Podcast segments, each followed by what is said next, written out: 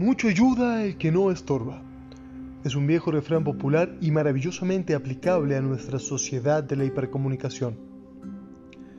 Hay personas que nos estorban todo el tiempo, pero de manera involuntaria. Ellas nos estorban porque nosotros nos empecinamos en retenerlas en nuestras vidas, aun cuando tienen tiempo de haberse ido. Me refiero a aquellas personas que mantenemos en nuestros pensamientos aún después de que no forman parte de nuestro día a día. Ya sea una expareja, un antiguo amigo, pero ¿de qué nos sirve dedicarle tiempo a personas que ya nos han demostrado que no tienen ningún interés en ser parte de nuestro presente? Está maravilloso ser agradecidos por los aportes de estas personas a nuestras vidas, pero la vida continúa y es nuestra responsabilidad dejarlas ir pero dejarlas ir por completo. Dejar de seguirlas en redes sociales o preguntarnos cómo están. O hasta pensar en ellas cada vez que nos ponemos la playera que nos regalaron algunos años atrás. Tú debes tener tus propias reglas, tu propia escala de valores en función de lo que sea bueno que permanezca en tu vida. Y algo inherente a tu vida es aquello que dejas entrar en tus pensamientos. Ya sea que tú hayas tomado la decisión de alejarte de alguien, o haya sido el destino, una decisión mutua o del otro, eres tú el que es totalmente responsable del tiempo que le dedicas ahora que el otro no está.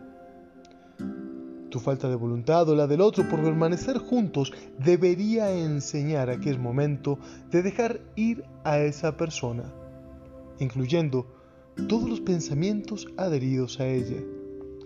En esta sociedad de la hipercomunicación es fundamental que desaprendamos, es fundamental que dejemos ir a personas con todos los pensamientos relacionados a ella, si están ocupando un lugar en nuestras cabezas, si están drenando nuestra energía, nuestro tiempo, y ya no hay nada bueno que nos puedan aportar. Tienes que ser un maestro en el arte de dejar ir, tomarte todo el tiempo que necesites para evaluar esto, porque es bueno que tardes en tomar una decisión mientras ese tiempo sea para buscar y evaluar la decisión correcta, pero también es fundamental que una vez que hayas tomado esa decisión, ya no cambies tu postura, a no ser que cambien las circunstancias. Necesitamos el espacio libre. Necesitamos ese tiempo, necesitamos esa energía que nos consume los pensamientos de quienes no quieren o no queremos a nuestro lado.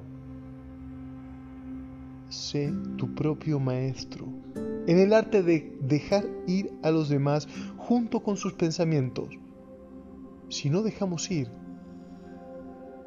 va a ser muy difícil que tengamos espacio para alguien nuevo. Si no dejamos ir el pasado, no dejamos espacio para el futuro. Hay nuevas cosas, nuevas personas, nuevas experiencias, nuevos pensamientos que quieren entrar a nuestra vida, pero no haya lugar. No haya lugar porque nosotros decidimos seguir anclados con el pasado.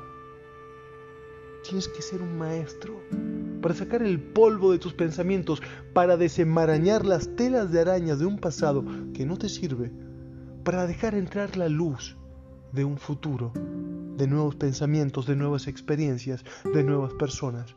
Y para esto tienes que ser un maestro en el difícil arte de dejar ir.